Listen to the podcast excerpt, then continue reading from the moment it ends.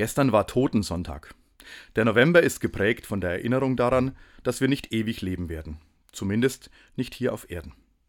Mit ein paar Freunden verbrachte der bekannte Sänger George Ezra vor ein paar Jahren seinen Weihnachtsurlaub auf einer Insel in der Karibik. Eines Tages gab es in der Nähe ein Straßenfest. Die Leute kochten auf der Straße, laute Musik, tanzende Menschen. George Ezra fragte nach dem Grund, es war eine Beerdigungsfeier. Sie feierten drei Leben, sagte er dazu später, und schrieb unter diesem Eindruck ein Lied. Grünes Gras, blauer Himmel. Ihr schmeißt mal besser eine Party an dem Tag, an dem ich sterbe. Bei uns ist das anders, dachte er sich noch.